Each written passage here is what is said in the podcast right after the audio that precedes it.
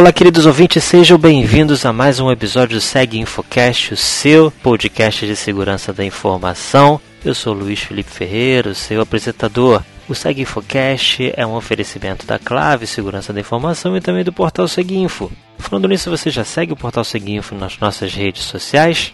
www.seguinfo.com.br e também no twitter.com/seguinfo e no Facebook facebook.com/seguinfo. E hoje a gente tem um convidado muito especial que já é conhecido de quem já segue o Seguinfocast. Ele já participou de diversos episódios aqui com a gente, com o nosso amigo o Paulo Santana, e agora ele está de volta para falar sobre mais um assunto relacionado à segurança da informação. O nome dele é Davidson Bocardo. Muito bem-vindo. Como vai você? Tudo bem? Tudo jóia, Luiz. Ah, tudo perfeito. E contigo? Maravilha. E deixa eu fazer uma pergunta para você. Vamos supor que o pessoal está chegando agora, não conhece ainda o Davidson. Eu queria que você se apresentasse aí para gente, para quem não conhece, eu estou te conhecendo também agora. Quem é o Davidson? Vamos lá. Eu sou doutor em engenharia elétrica, né, pela Universidade Estadual Paulista. Nesse período, uh, eu fiz um estágio doutorando uh, na Universidade de Louisiana de Lafayette, nos Estados Unidos, onde me especializei exatamente na análise de artefatos maliciosos. Após essa etapa de doutoramento, eu coordenei um laboratório de análise de vulnerabilidades de sistemas embarcados dentro do Instituto Nacional de Meteorologia, Qualidade e Tecnologia, coordenando vários projetos de pesquisa apoiados por várias empresas de fomento, tais como CNPq, FINEP FAPERJ. E nesse período eu acabei publicando muitos artigos, tanto nacionais como internacionais, inclusive um registro de uma patente. Né? Então, participo ativamente na área de segurança da informação. Atualmente sou diretor do grupo da Clave Segurança da Informação. Atuo tanto na liderança de projetos de governança risco compliance, como também na Academia Claves, instruindo vários cursos da academia, como, por exemplo, desenvolvimento seguro, teste de invasão e forense computacional, e algumas certificações de mercado que eu tenho é CISP, uh, CHFI, uh, ISO 27000 e Security Plus da Comptia. Maravilha! Lembrando, como eu já comentei anteriormente, que o Davidson já participou de diversos episódios aqui no Seg Infocast, por exemplo, o episódio 19 e o episódio 23, que fala sobre análise forense computacional. Ele também participou do episódio 21, que foi do lançamento do livro Guerra Cibernética, além também da questão da importância de desenvolver sistemas seguros, como ele comentou, né, a parte de desenvolvimento seguro lá no Seg Infocast. É episódio 32 e também no episódio 37, que fala de análise de tráfego malicioso, e no 44, que também fala de análise de código e segurança de software. Então, quem já está aqui bastante tempo no Seg Infocast já conhece o Davidson já há bastante tempo. Se você tem curiosidade de ouvir os episódios, você entra lá no nosso site seguinfo.com.br barra seguinfocast. E o tema do episódio de hoje é Gap Analysis. Você poderia contar para gente, Davidson, do que se trata, do que consiste a Gap Analysis? O Gap Analysis, Luiz, ele consiste é, como se fosse tirar uma foto mesmo do aspecto tecnológico e processual da empresa.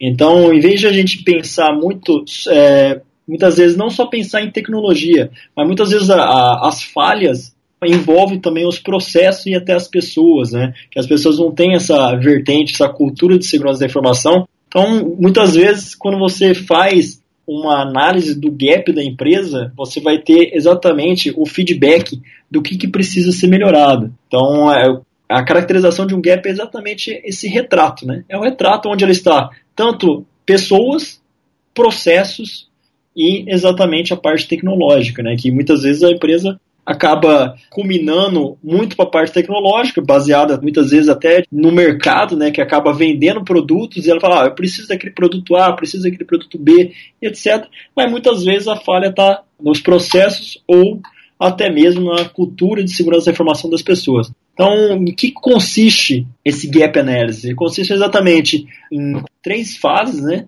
A primeira fase 1 um, é o próprio Gap Analysis, que é exatamente o primeiro passo, que é exatamente identificar essas falhas e esses gaps, essas lacunas que tem, desde aspectos processuais como aspectos tecnológicos. Então, visa entender quais os controles que estão sendo aplicados na empresa, se existem controles que não estão sendo aplicados ou se existem controles que estão sendo aplicados com nível insuficiente na empresa.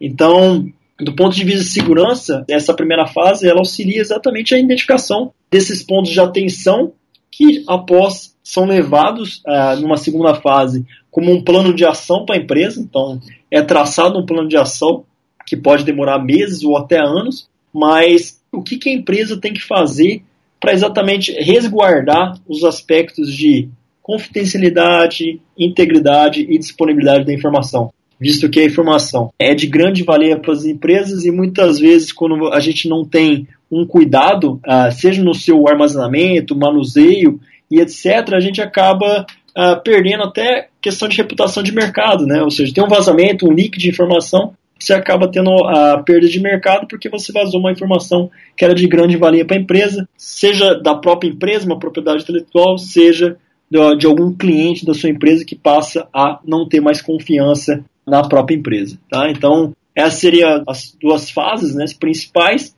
E a terceira fase é exatamente uma fase de acompanhamento. Então, uma vez se traçado o plano de ação, uma terceira fase é exatamente você acompanhar exatamente a execução, prestando tanto a parte de consultoria, como também assessoria dos pontos identificados como falhos e como ah, consegue resolver tanto baseado em controles tecnológicos, como também auxiliando na parte processual. É interessante você ter tocado nesse ponto, né? Porque a gente percebe que grande parte das empresas foca muito no aspecto técnico, né?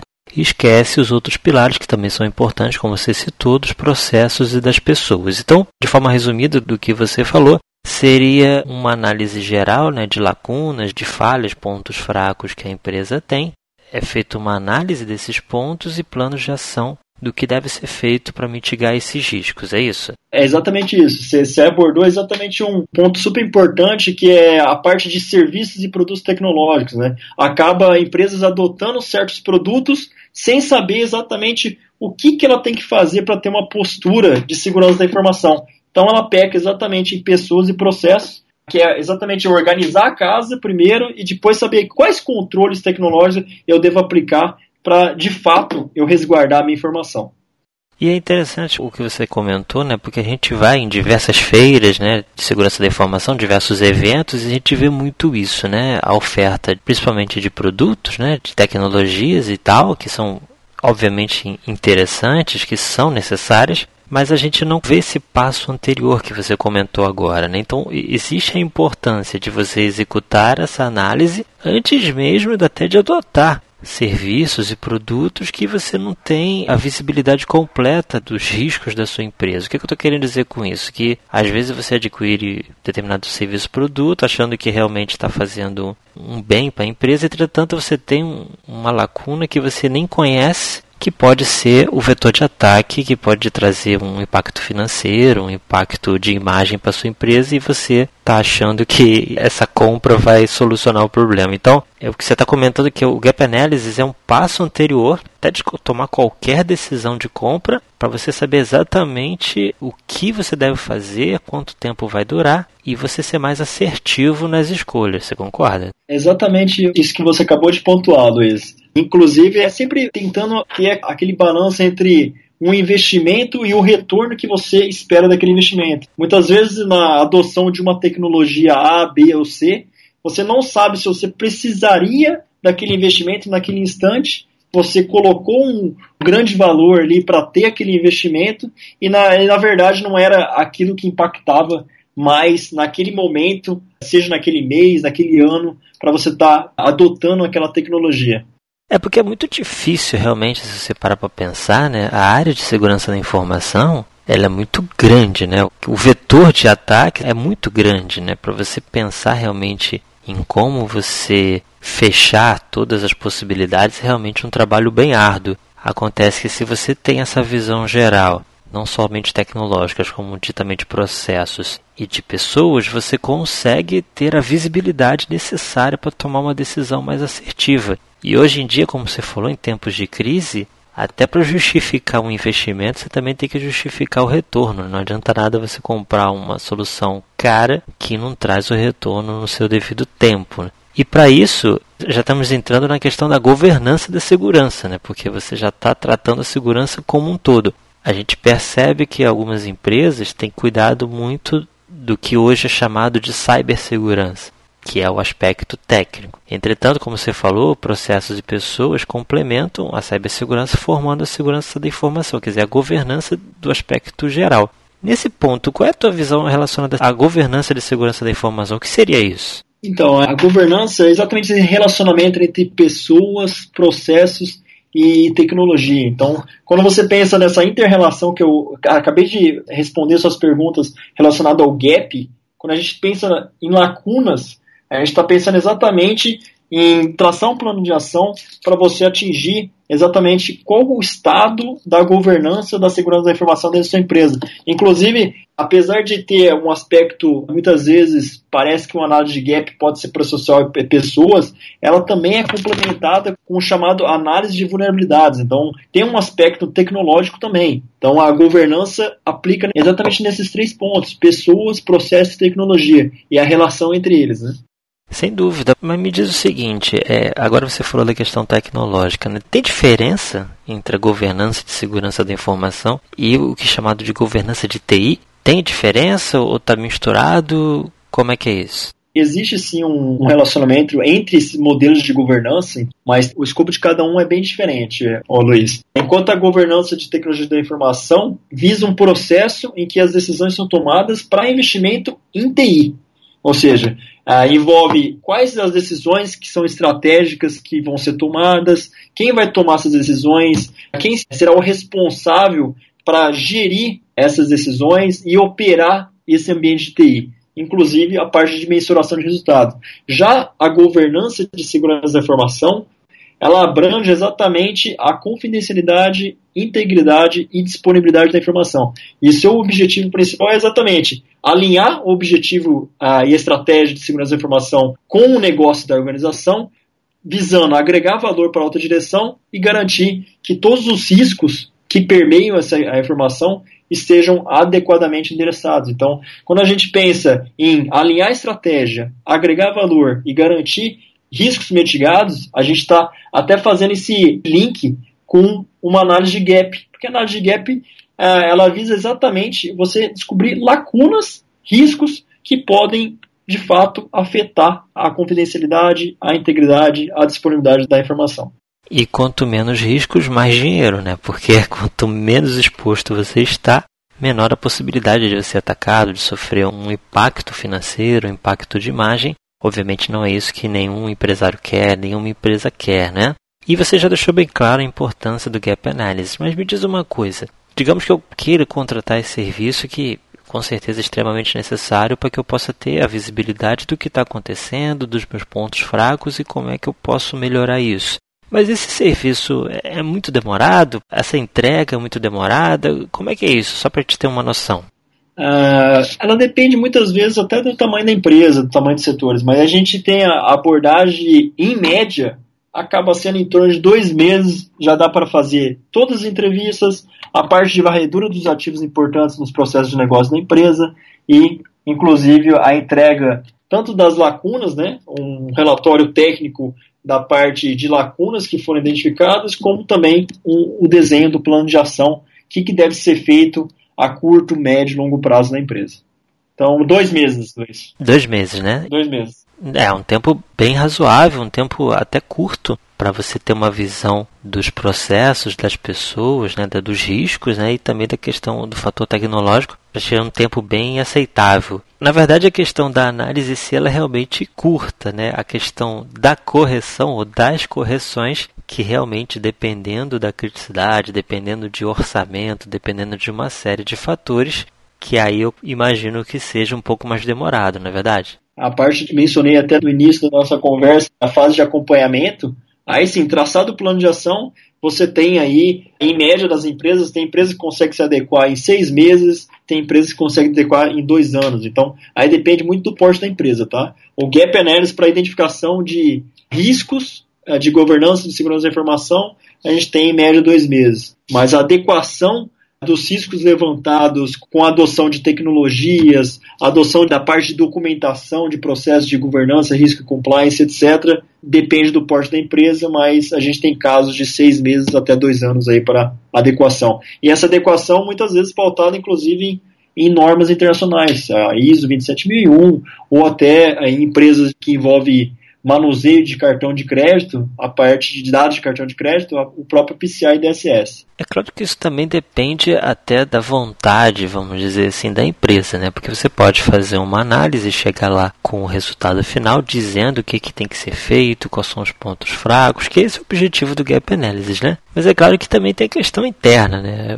O pessoal pode receber aquilo e não, vamos lá, vamos fazer, como você falou, em seis meses. Já fazer um trabalho realmente é um tempo fantástico. E eu conheço empresas que fizeram um trabalho semelhante, uma análise e ficou por isso mesmo, não quiseram fazer, assumiram o risco. Então, realmente, como você falou, tem também a questão da grandiosidade ou não da empresa, tamanho, orçamento, uma série de fatores que vão traçar esse período aí de correções, de acompanhamento. E no geral é isso mesmo, por volta de entre 6 e 2 anos, você acredita que é um tempo aí dependendo do tamanho para realmente dar uma geral na empresa e corrigir os principais riscos e os principais erros, é isso?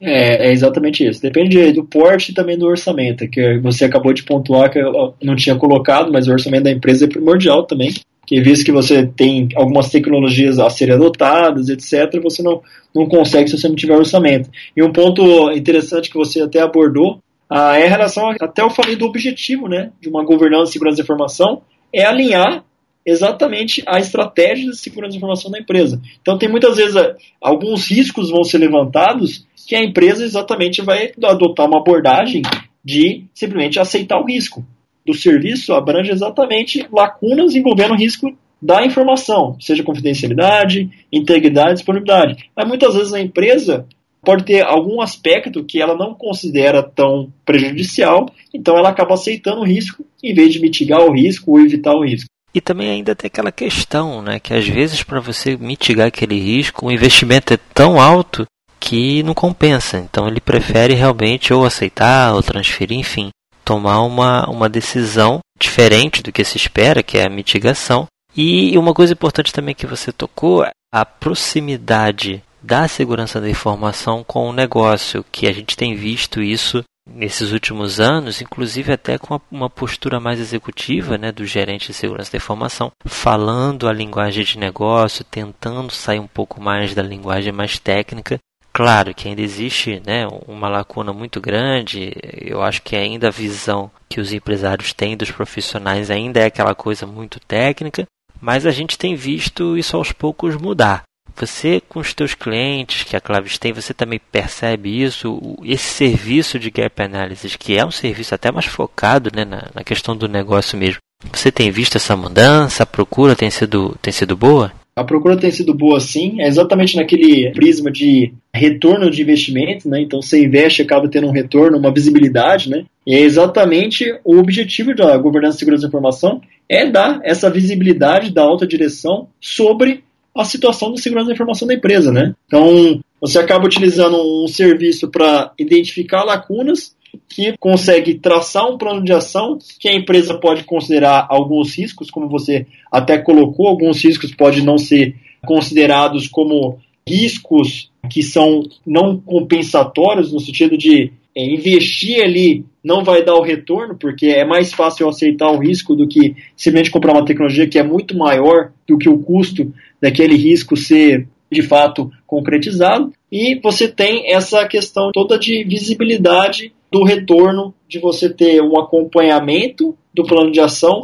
e você tem as empresas se adequando à ISO 27001, se adequando ao PCI DSS, muitas vezes até por é, exigências de mercado, sim. Então tem algumas empresas que a gente tem exigências de mercado que acaba fazendo com que a maturidade em segurança da informação da empresa acabe evoluindo, mas tem empresas que também não têm exigências de mercado e está tomando uma postura exatamente de adequar baseado nas principais normas, seus controles processuais quanto controles tecnológicos. Eu acho que a pergunta mágica que os executivos, né, os presidentes, CEOs fazem e é uma resposta muito difícil de se dar é eu estou seguro ou o quanto seguro nós estamos né é claro que é um, é um pouco complicado responder esse tipo de pergunta, mas eu acredito que com a governança de segurança da informação e com esse serviço de gap analysis a gente consegue ter uma visão geral se realmente a empresa está numa situação de mais ou menos segura. Claro que é impossível, né? Você declarar não estamos seguros 100% ou algo desse tipo realmente seria uma coisa leviana. Mas você consegue, pelo Gap Analysis, ter pelo menos uma noção se você está muito ruim, se você está razoável, se você está no nível aceitável. Por isso que eu imagino e, e acho que o, o, Gap Analysis realmente é um serviço fundamental para você ter uma visão geral do cenário atual, como você comentou no início da conversa, por ser uma foto né, daquele momento. É claro que é dinâmico, sempre está mudando, a cada dia já é um, uma foto diferente, mas para você ter realmente uma noção de como está a sua empresa.